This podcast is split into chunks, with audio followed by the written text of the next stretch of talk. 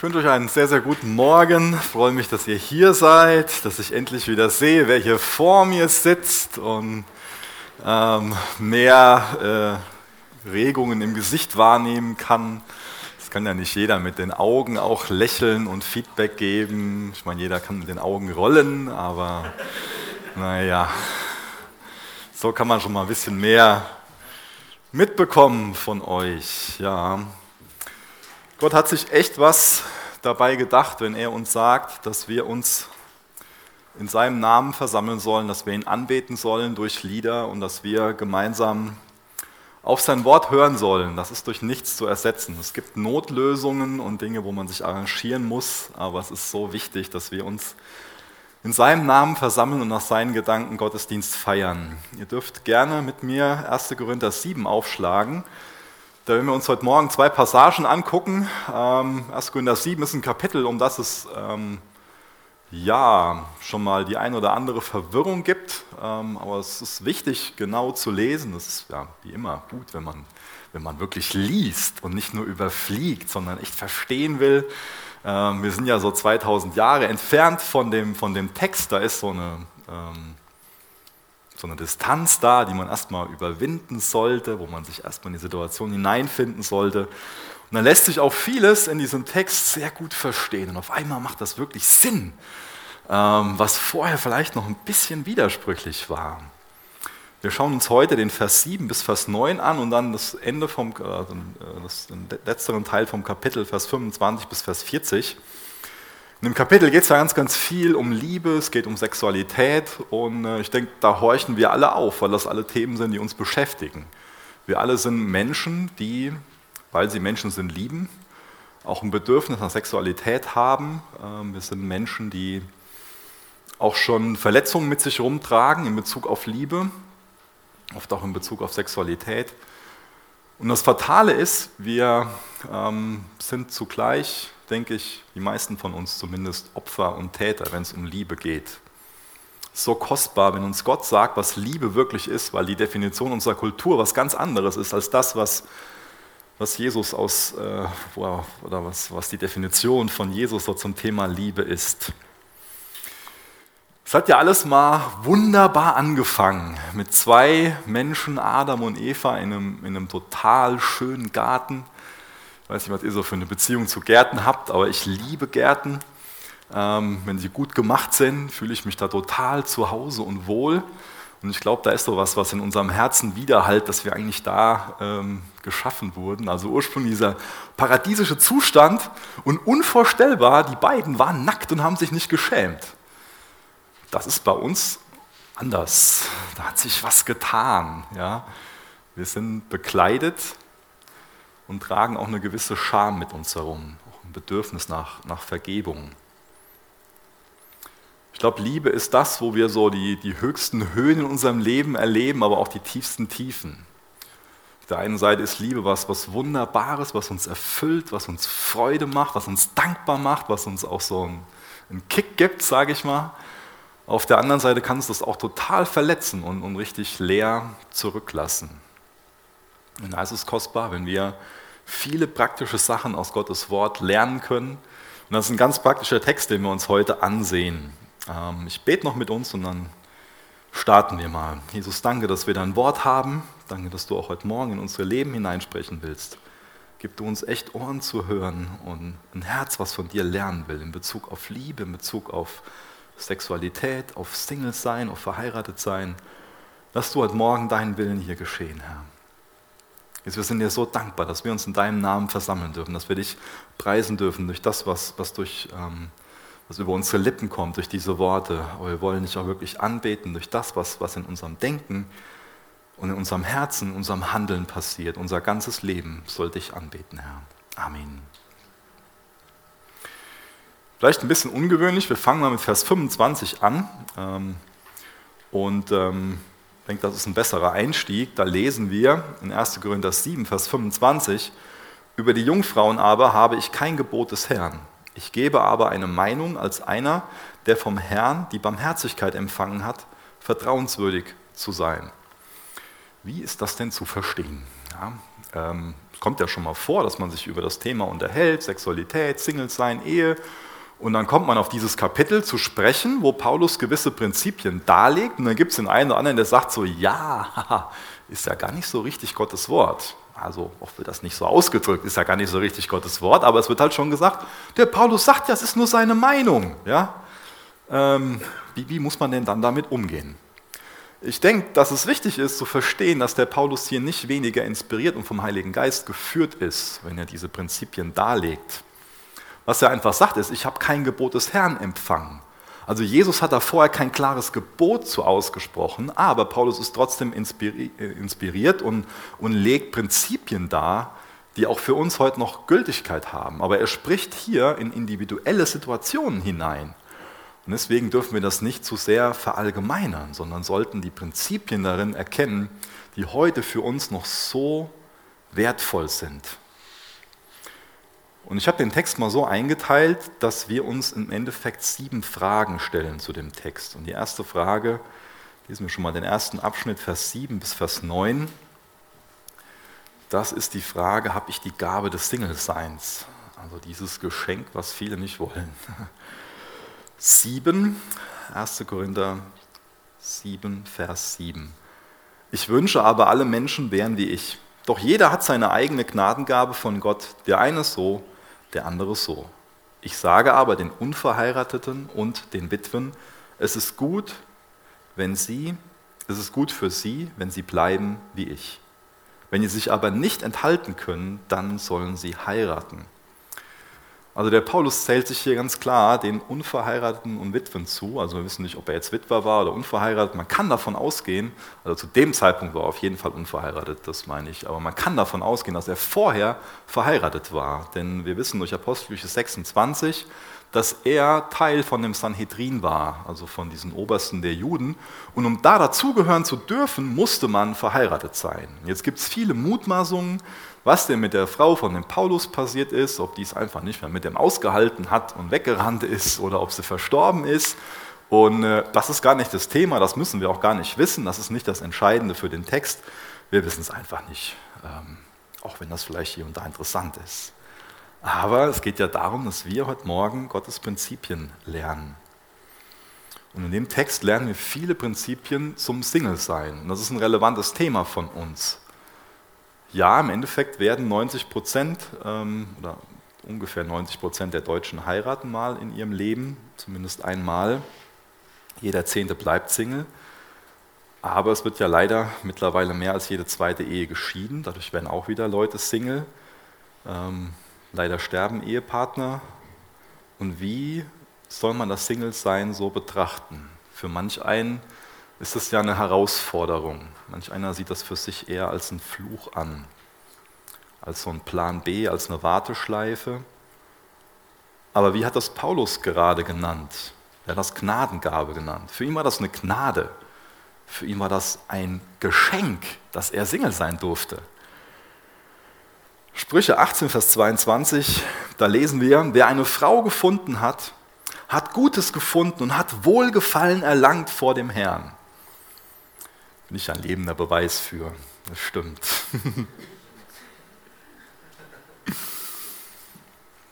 So eine Ehe ist ein Geschenk. Das bedeutet nicht, dass die Ehe dadurch keine, keine Arbeit ist, dass man nicht auch ähm, da Tiefen erlebt und Herausforderungen hat. Eine Ehe, ich glaube, keine Ehe ist so der Himmel auf Erden, aber ein großes Geschenk, was Wunderbares. Was, was sagt denn Paulus jetzt hier? Also auf der einen Seite lehrt uns Gottes Wort, dass die Ehe nach Gottes Gedanken ist, ein Geschenk Gottes ist, sein kann. Und auf der anderen Seite sagt er hier, Single sein ist ein Geschenk. Aber schon in dem Text sagt er ja, dass im Endeffekt beides ein Geschenk ist. Nicht das eine oder das andere. Wir haben da vielleicht schon mal so ein Schwarz-Weiß-Denken. Also beides ist so ein Geschenk. Es wird schon mal so verstanden, dieses Kapitel, als ob Paulus hergehen würde und würde sich grundsätzlich gegen die Ehe aussprechen, würde grundsätzlich sagen, dass ähm, das Single-Sein einfach das wesentlich Bessere ist. Ich verstehe den Paulus nicht so. Ich denke auch, wir sollten den nicht so verstehen. Ähm, ich meine, als er dem Timotheus dann schreibt in 1 Timotheus 4, Vers 1 bis 3, da sagt er auch ganz deutlich, dass das Verbot zu heiraten eine Lehre von Dämonen ist. Also er verbietet uns hier nicht zu heiraten. Er sagt nicht, dass alle Singles sein sollen. Aber er sagt, für ihn ist das gerade ein großer Segen, dass er Single sein kann. Und für andere ist es gerade ein riesengroßer Segen, dass sie verheiratet sein dürfen. Weil das Leben fängt nicht generell erst an, wenn man verheiratet ist. Ganz wichtig. Sondern das Leben fängt an, wenn man Jesus liebt und sich von ihm wirklich geliebt weiß. Die Person, die wir wirklich brauchen, die wir unbedingt brauchen, ist Jesus Christus. Ihn brauchen wir. Und Gott hat niemanden von uns weniger lieb, nur weil man keinen Partner hat oder einen Partner hat. Gott selbst wurde Mensch, Jesus ist Mensch geworden, hat ein, ein volles, ein reiches Leben gelebt, glücklich, gesund, ohne verheiratet zu sein. Er ist wahrhaft Mensch geworden. Er hatte ein, Gefühl, ein, ein erfülltes Gefühlsleben, hat viele Beziehungen gehabt, hat unheimlich vielen Menschen gedient. Und Jesus war Single. Er war dadurch nicht weniger Mensch oder nicht komplett, nicht vollständig. Es gibt jetzt viele andere Beispiele, zum Beispiel auch der Paulus selbst, Jeremia. Gott hat ihnen so nichts vorenthalten. Aber die Kultur damals war eine ganz andere als unsere Kultur heute. Damals war es einfach äußerst problematisch, Single zu sein. Damals wurden einfach Menschen, die keinen ähm, Ehepartner hatten, auch als wirklich ähm, weniger wertvoll, als, als gering angesehen. Es wurde sogar als eine Sünde betrachtet, wenn ein jüdischer Mann unverheiratet blieb. Damals war es auch so, dass die Kinder im Endeffekt die Altersvorsorge waren. Ist ja heute noch indirekt so, aber und also dieses Single-Sein, das ist wirklich ein ganz radikaler Plan, ähm, radikaler Gedanke in Paulus Zeit gewesen. Es war also sehr riskant, man drohte wirklich verarmt, irgendwann im Alter zu sterben. Und Historiker äh, erklären das so, dass die frühe Kirche so die erste Bewegung war, wo das Single-Sein auch als ähm, so ein lebensfähiger Weg angesehen wurde. Aber ich finde es auch wichtig zu betonen, warum Paulus das als einen ähm, für manche Personen wirklich guten geistlichen Weg ansieht. Er sieht es nicht als einen geistlichen Weg an, wenn jemand meint, okay, wenn ich Single bleibe, dann äh, habe ich einfach weniger Verantwortung und ich habe viel mehr Freiheit. Ich kann mich einfach viel mehr um mich selbst drehen, kann mich selbst verwirklichen, habe viel mehr Kohle, dass ich irgendwie durch die Welt reisen kann. Und also er empfiehlt jetzt hier keinen Hedonismus. Das wäre nicht das Evangelium. Er sagt uns nicht so, oh, ist so toll, hast du keine Verantwortung und Freiheit und kannst einfach für dich leben, so wo dein Herz nach ist. Sondern er empfiehlt das in Bezug auf die eigene Berufung. Das ist ganz wichtig, dass man sich der eigenen Berufung bewusst ist und sich die Frage stellt, kann ich so einfach Jesus und meinem Nächsten einfach besser dienen? Also hast du die Berufung dazu und auch die Möglichkeit, Gott so in einer größeren Art und Weise zu dienen. Keine Frage der Bequemlichkeit oder von größerer Freiheit. Ich denke, damals war das auch schon so wie heute, dass es so die Gefahr gibt, dass man in die Gras ist grüner Falle tappt. Ist vielleicht der ein oder andere Single, der sich wünscht, verheiratet zu sein, und auch der ein oder andere, der verheiratet ist, der sich wünscht, Single zu sein. Aber erfahrungsgemäß ist es gerade so, dass wenn jemand unbedingt kein Single mehr sein will, ähm, ist die Gefahr relativ groß, dass in der Ehe irgendwann die Situation so ist, dass er unbedingt nicht mehr verheiratet sein will und dann wieder mehr Freiheit haben will. Deswegen ist es für uns so wichtig, dass wir lernen, jeden Zustand als Geschenk Gottes anzunehmen. Und das ist ein großes Geschenk Gottes, sich nicht irgendwie, weil man verzweifelt ist, dann an die falsche Person zu binden und dann dadurch später echt ein sehr, ein sehr herausforderndes Leben zu haben. Die zweite Frage, Vers 29 bis Vers 31, ist, lebe ich himmlisch gesinnt? Dies aber sage ich, Brüder, die Zeit ist begrenzt, dass künftig die, die Frauen haben, seien, als hätten sie keine, und die Weinenden, als weinten sie nicht, und die sich freunden, als freuten sie sich nicht, und die Kaufenden, als behielten sie es nicht, und die Weltnutzenden, als benutzten sie sie nicht, denn die Gestalt dieser Welt vergeht. Die Zeit ist begrenzt, die Gestalt dieser Welt vergeht. was bedeuten diese Worte? Was will der Paulus damit sagen? Manch einer versteht das so, dass Paulus hier angeblich sagt, Jesus kommt gleich wieder, es gibt keinen Grund zu heiraten, es gibt keinen Grund, Babys zu machen, es gibt keinen Grund, Gärten anzulegen, Haus zu bauen, ähm, sondern Jesus kommt gleich wieder, also so eine, so eine Naherwartung ähm, formuliert wird. Aber ich glaube, dass Paulus das anders meint. Ich glaube nicht, dass Paulus diese absolute Naherwartung hatte, weil es gab ja noch Dinge, die irgendwie passieren mussten, bis er damit rechnen konnte, dass Jesus wiederkommt. Das ist jetzt Anfang 50, ähm, in 70 musste noch äh, der Tempel in Jerusalem zerstört werden ähm, und, eigentlich die ganze Stadt. Ähm, die Juden mussten wieder aus dem Land und wieder in das Land rein. Das heißt, er konnte nicht diese Naherwartung haben. Das ist bestimmt nicht sein Argument. Ich verstehe ihn da, da anders.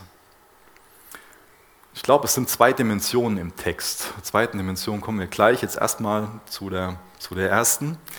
Die eine ist schon, dass er ein ganz klares Bewusstsein davon hat, dass diese Welt gerade vergeht und dass eine neue geboren wird. Der Prozess dieser, dieser Geburt, der hat jetzt vor 2000 Jahren angefangen. Also es gibt was Zukünftiges. Wir sollen nicht nur diesen, diesen Blick haben auf das Irdische und leben, als ob es nichts anderes geben würde, sondern es gibt was äh, in unserem Leben, was größer ist als wir selbst, was wichtiger ist als unser Beziehungsstatus, als wichtiger ist als, als unsere Ehe, als unser Single-Sein. Es geht darum, dass wir unser, unser Herz wirklich an Jesus hängen und für das zukünftige Leben. Paulus lädt ja also auf keinen Fall so einen eschatologischen Pessimismus. So, alles wird schlimmer und am besten ziehen wir uns zurück und heiraten nicht mehr, keine Kinder, sondern ähm, warten so im Wald still zurückgezogen, bis Jesus wiederkommt. Das macht er nicht, sondern er sagt, was hoffnungsvolles, Jesus kommt wieder, das Reich Gottes ist schon hereingebrochen und zukünftig sitzt Jesus auch auf dieser Erde, auf dem Thron. Es gibt einen neuen Himmel, eine neue Erde und das ist das, wo ihr für leben sollt. Und auf das sollt ihr euer Single-Sein ausrichten und auf das sollt ihr euer Eheleben ausrichten. Und entwickelt nicht den Blick, als ob es nur darum geht, gerade euren Beziehungsstatus zu ändern oder als ob es auch in eurem Leben nur darum geht, dass ihr irgendwie die, die Ehe lebt. So ganz, ganz wichtige Perspektive. Ähm, aber ich finde es auch wichtig zu sehen, dass es ihm nicht nur um was Zukünftiges geht, sondern dass er was eine, eine Situation anspricht, die, ähm, die gerade in der Gegenwart einfach für die Korinther sehr ähm, relevant ist.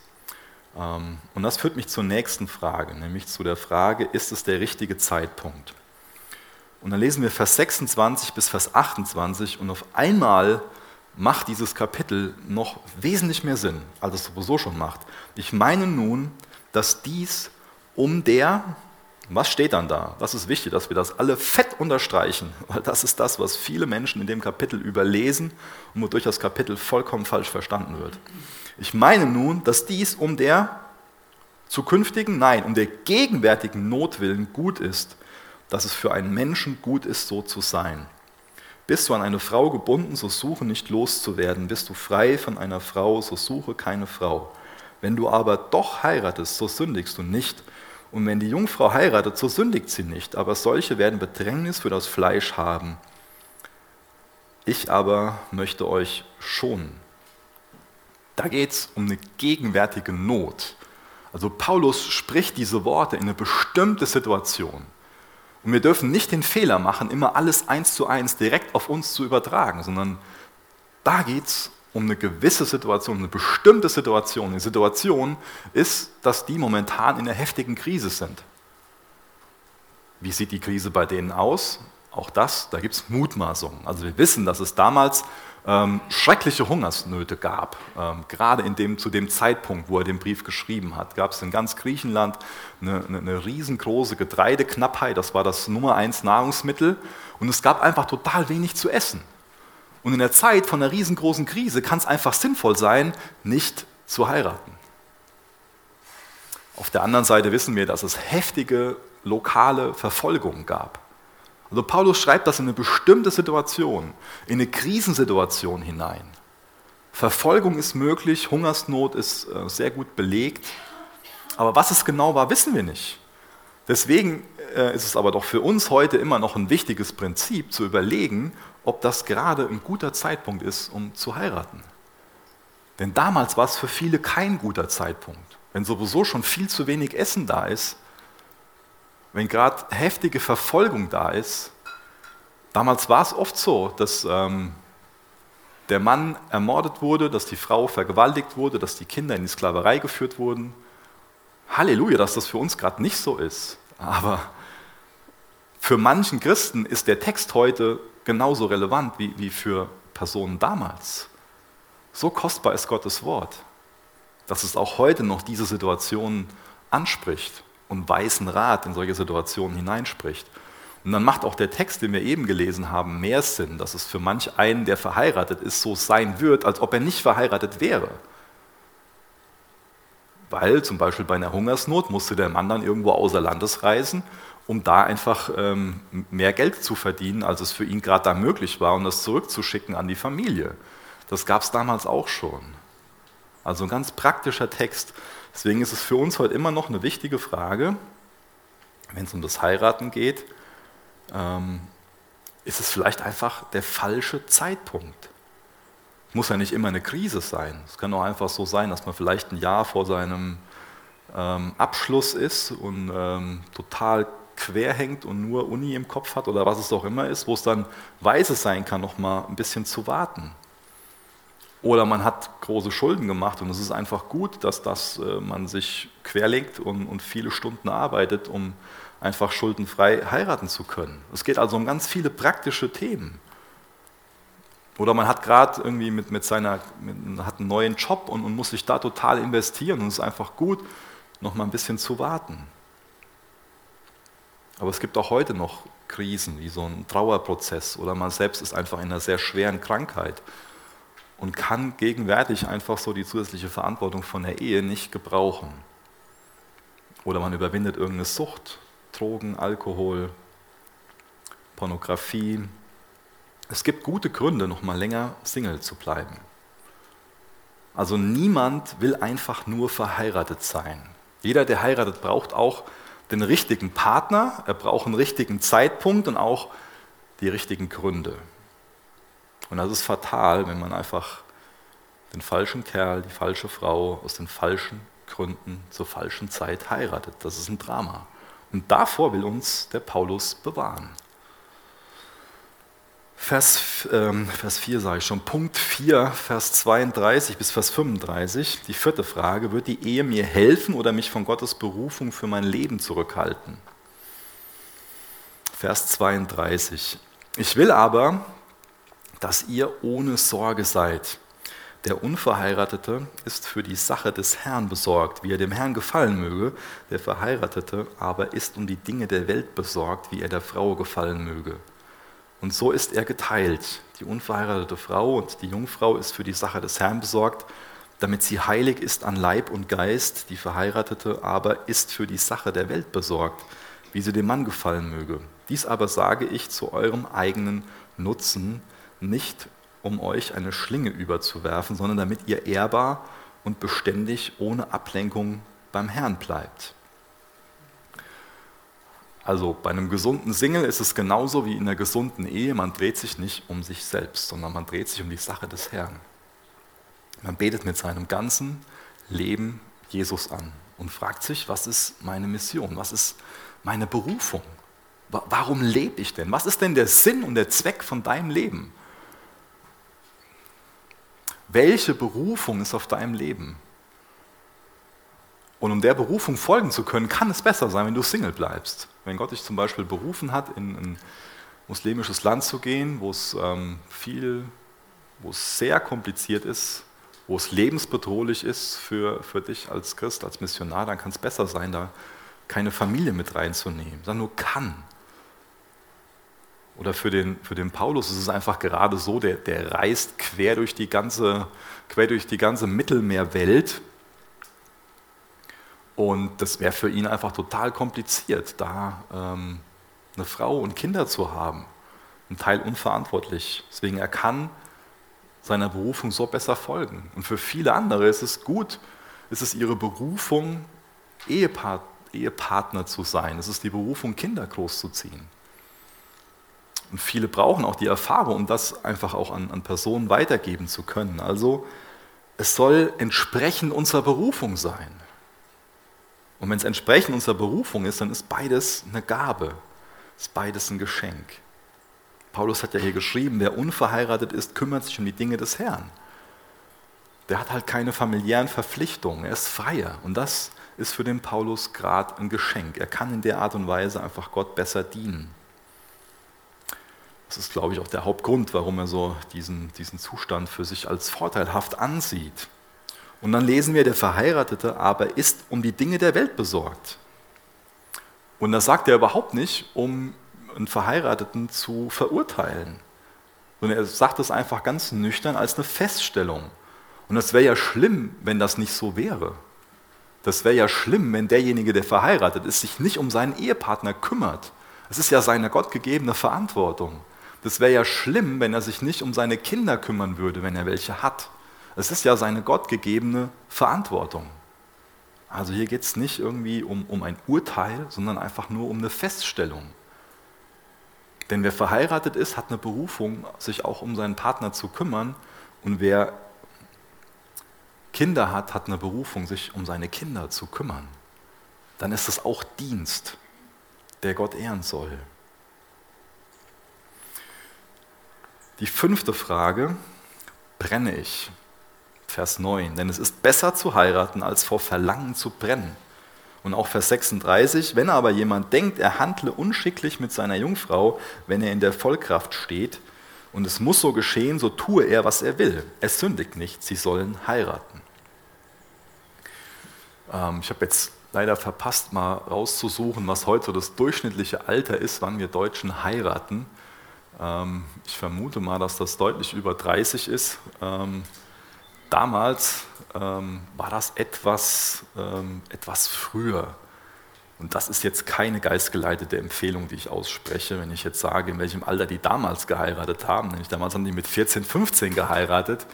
Da kriege ich so ziemlich die Krise, wenn ich mir vorstelle, dass mein Ältester in vier Jahren heiratet. Das äh, hätte ich so ein paar Vorbehalte gegen. Ja. Aber die haben damals, wie gesagt, in dem Alter ähm, haben sie, oder ich denke eher wurden sie verheiratet. Ähm, und Paulus schreibt so einen Text. Und heute schreit unsere ganze Gesellschaft so, du brauchst Sex, um glücklich zu sein. Sonst, ja, das ist oft so eine Botschaft, die weitergegeben wird. Und es wird ganz, ganz lange in vielen Fällen mit dem Heiraten gewartet. Deswegen kann das eine sehr, sehr herausfordernde Sache sein, in diesem Spannungsfeld zu leben. Was der Paulus uns hier klar macht, ist, dass wer im Endeffekt ähm, vor Leidenschaft brennt, auch nicht diese Gnadengabe hat. Und die Person, die brennt, sollte Schritte auf die Ehe zumachen. Und äh, das heißt in erster Linie, sich um sich selbst zu kümmern. Denn die Ehe ist ja nichts für Jungs, sondern was für Männer, auch nichts für Mädchen, sondern was für Frauen. Und erwachsen wird man nicht einfach mit der Zeit, sondern ähm, ja, man wird älter mit der Zeit, aber nicht automatisch reifer und, und erwachsen. Das heißt, um zu heiraten, sollte man eine Frau sein, sollte man ein Mann sein, erwachsen sein. Und ähm, wenn du brennst, bau ein Leben auf, wo du auch eine Frau, einen Mann, eine Familie mit, mit reinnehmen kannst. Das heißt, sei in der Lage, dich auch finanziell um sie zu kümmern. Das wird oft so betont, aber sei auch in der Lage, dich emotional um sie zu kümmern, Verantwortung zu übernehmen. Bau dir ein Leben auf, ähm, wie gesagt, was, was für eine Familie passt. Ein Rahmen, der für eine Familie passt. Manch einer liest den Text auch so und sagt dann, ja, Paulus sagt ja hier, wenn ich jetzt hier irgendwo in sexueller Sünde lebe und so voll das Problem äh, sexueller Natur habe, muss ich einfach heiraten, ist das Problem gelöst. Auch das sagt der Paulus nicht. sagt nur, dass wenn man brennt, die Ehe der Rahmen ist, um es brennen zu lassen. Aber wer vorher seine Sexualität nicht im Griff hat, der hat es dann nicht wirklich in der Ehe. Das ist wichtig, dass wir das sehen. Deswegen ist es auch ein wichtiger Bereich, den man im Griff haben sollte, bevor man heiratet. Die sechste Frage, will ich den Rest meines Lebens mit dieser Person verbringen? Vers 39 schreibt Paulus, eine Frau ist gebunden, solange ihr Mann lebt. Also hier geht es nicht nur einfach um ein kurzes Abenteuer, um einen heißen Sommer oder um die nächsten zwei Jahre, sondern es geht um Leben. Es geht nicht darum, solange ich glücklich bin, solange mein Partner mir irgendwie ein gutes Gefühl vermittelt, dann bin ich gerne mit dem verheiratet, sondern es geht darum, das echt ähm, ernst zu nehmen, sich gut auf die Ehe vorzubereiten. Da bin ich euch dankbar, dass das auch ähm, Ehepaare bei uns in der Gemeinde auf dem Herzen haben und sich da haben schulen lassen, zugerüstet sind, um einfach Ehevorbereitung zu machen. Das ist was ganz Wichtiges, wirklich vorbereitet in die Ehe zu gehen und zu, sich, sich viele Fragen zu stellen, sich gut kennenzulernen, sich gut miteinander auseinanderzusetzen, ähm, weil das so eine wichtige Entscheidung ist, die für das Leben gilt. Letzte Frage, gehört sie oder er dem Herrn? Liebt sie oder er Jesus? Vers 37 bis Vers 39. Wer aber im Herzen feststeht und keine Not, sondern Macht hat über seinen eigenen Willen und dies in seinem Herzen beschlossen hat, seine Jungfrau zu bewahren, der handelt gut. Also wer seine Jungfrau heiratet, handelt gut und wer sie nicht heiratet, wird besser handeln. Eine Frau ist gebunden, solange ihr Mann lebt. Wenn aber der Mann entschlafen ist, so ist sie frei, sich zu verheiraten, an wen sie will. Nur im Herrn muss es geschehen. Das ist nicht schwer zu verstehen, dass es im Herrn geschehen muss. Aber das ist schon mal schwer zu schlucken. Deswegen, wenn du Single bist und, ein Bedürfnis hast, ähm, das Ziel hast zu heiraten, dann ähm, fang nicht an, irgendjemanden zu daten und Zeit mit dem Ziel zu verbringen, irgendwie eine Beziehung anzufangen, wenn die Person nicht Jesus liebt, wenn sie nicht Jesus gehört. Egal wie du dich fühlst, flirte nicht, date nicht. Viele sagen, ich kann ja gar nicht steuern, in wen ich mich verliebe. Und da sage ich Jein. Also man kann zumindest steuern, mit wem man Zeit verbringt. Man kann zumindest steuern, wen man stalkt, also auf welchen Facebook-Profilen oder Instagram-Geschichten man irgendwie jemanden verfolgt und denkt, oh, das wäre ja so schön.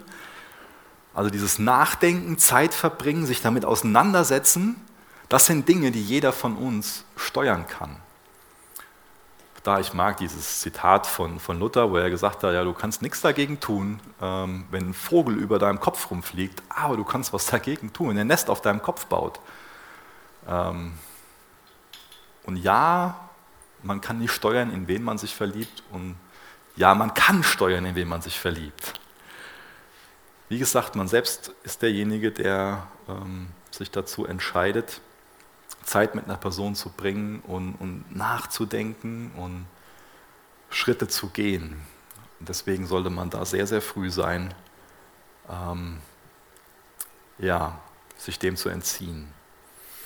In 2. Korinther 6, Vers 14 stehen sehr deutliche Worte zu dem Thema. Da wird da ein ungleiches Joch bezeichnet, das man nicht eingehen soll ähm, sich auch ein, ein, ein, sehr eindrückliches Bild, wenn man sich so ein Joch vorstellt oder wenn man sich eine Kutsche vorstellt, was, die, die gezogen wird, wovon so dann Tiere gemeinsam unterjocht sind, zwei Pferde.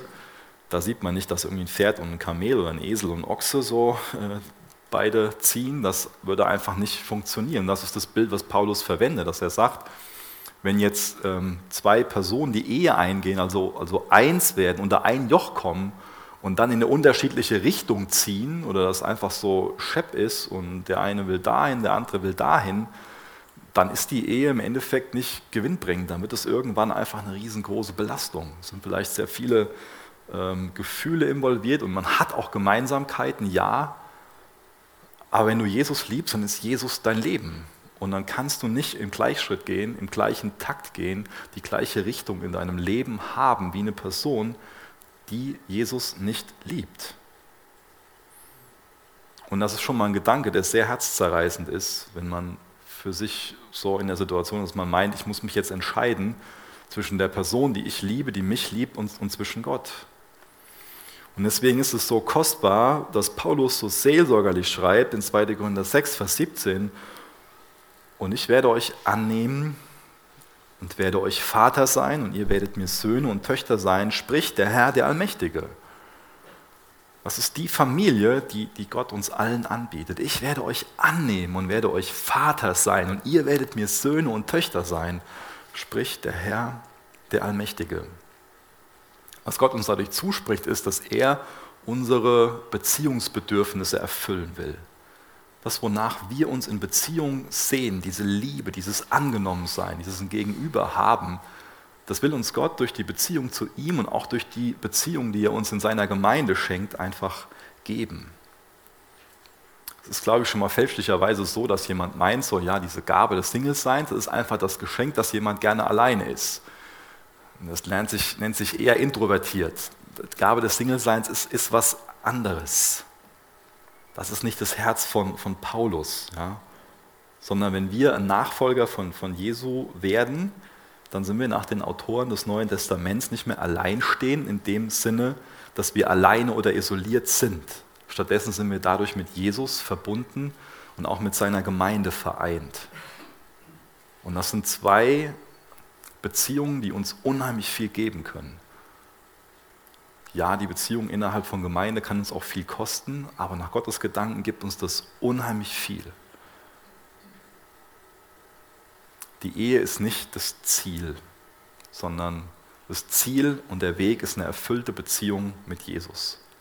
Darum soll es bei uns im Leben gehen, dass wir einfach das tun, wozu wir gemacht sind. Wir sind dazu gemacht, um das Gegenüber der Liebe Gottes zu sein sein Gegenüber zu sein. Aber wir sind oft damit beschäftigt, unser Herz an das zu hängen, was, was vergeht. Aber häng dich nicht an das, was vergeht, sondern häng dich an den Ewigen, häng dich an Jesus. Im Leben von meiner Frau und von mir gab es auch Zeiten, ähm, also bevor wir verheiratet waren, wo wir noch Single waren, wo wir einen sehr ausgeprägten Wunsch hatten nach einem Partner und wo das unser, unser Denken total beherrscht hat. Ähm, und ähm, für mich war das echt herausfordernd. Für mich war das eine Sache, wo ich für mich gedacht habe, ah, irgendwie, ähm, wie, wie, kann Gott, es ging wirklich so weit, dass ich gesagt habe, wie kann Gott denn von sich behaupten, dass er so gut ist und so gnädig ist, so barmherzig ist, wenn da in mir so eine Sehnsucht nach, nach einer Frau ist und ich bin aber alleine. Ähm, das war für mich echt ein großes, eine große Herausforderung. Ähm, aber das Schöne ist, dass Jesus im Endeffekt dann in, in der Zeit danach einen Prozess angefangen hat, ähm, wo ich mein, mein Leben viel mehr auch irgendwo auf, auf ihn als Fundament aufgebaut habe und mein Herz viel mehr ähm, an ihn gehängt habe. Und ähm, was, was Wunderschönes war, ich euch eine kurze Geschichte erzählen, ähm, dass ich irgendwann ähm, hat mir das einer rückblickend erzählt, aber das war das, was im Endeffekt in, in der Zeit in meinem Herzen geschehen ist. Und zwar ist das die Geschichte von einem, von einem kleinen Mädchen, ähm, die den, den sehnsüchtigen Wunsch in, in ihrem Herzen hatte, unbedingt so eine Perlenkette zu besitzen.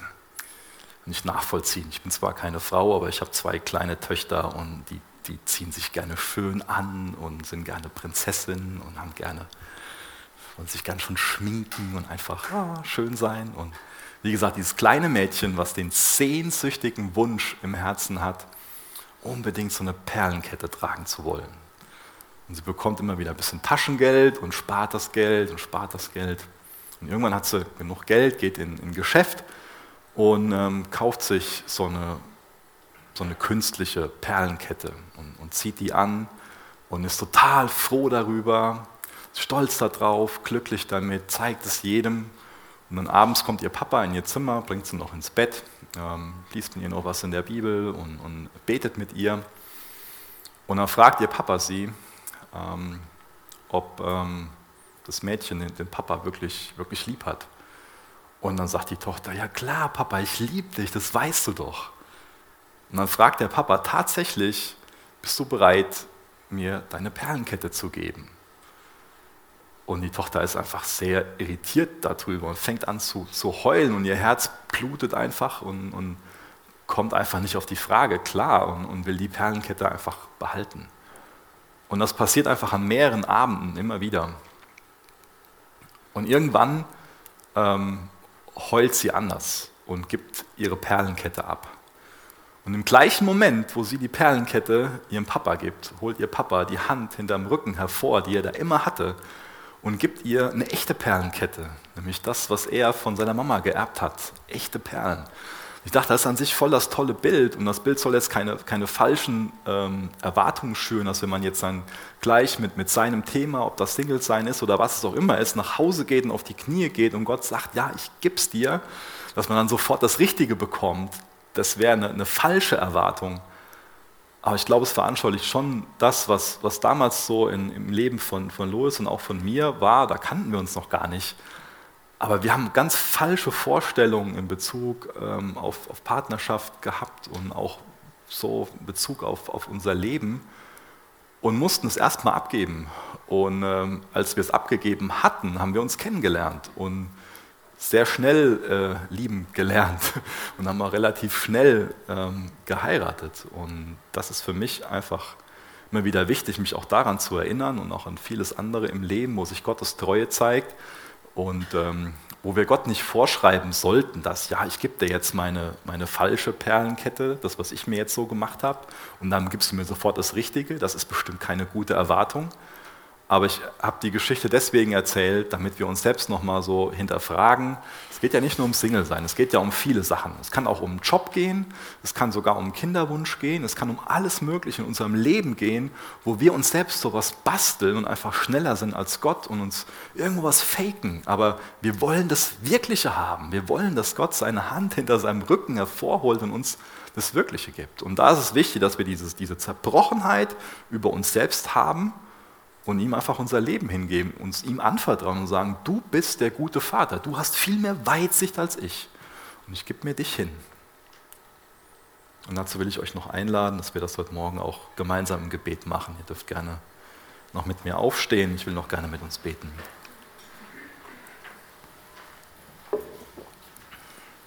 Vater, du bist der Einzige, der uns wirklich mit allem versorgen kann, was wir brauchen.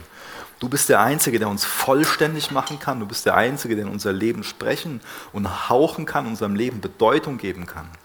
Du weißt, wo wir gerade unser Herz dran hängen, ob es unsere eigenen Wünsche sind, ob wir ja, wie ein kleines störrisches Kind dabei sind, irgendwo Wände einzurennen und irgendwas mit der, mit der Brechstange zu versuchen aufzumachen, irgendeine Tür, die, die aber durch dich verschlossen ist.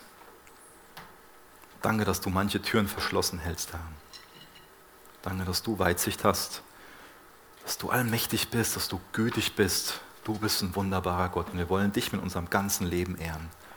Gib uns ein zerbrochenes Herz über uns selbst und dieses Vertrauen, was, was zu deinen Füßen kniet und was sich dir hingibt und sagt, lass deinen Willen in meinem Leben geschehen. Danke, dass du immer uns zugewandt bist. Danke, dass du immer in deiner Gnade uns bereit bist zu vergeben uns aufzuhelfen, wenn wir gestolpert sind, wenn wir einfach nur ein, ein Leben gelebt haben, wo wir uns um uns selbst gedreht haben. Ich bitte dich, dass du uns als Einzelnen, aber auch uns als Gemeinde erwächst, dass wir für das vollständig, für das zukünftige Leben und unser Leben im Hier und Jetzt wirklich dir zur Ehre leben.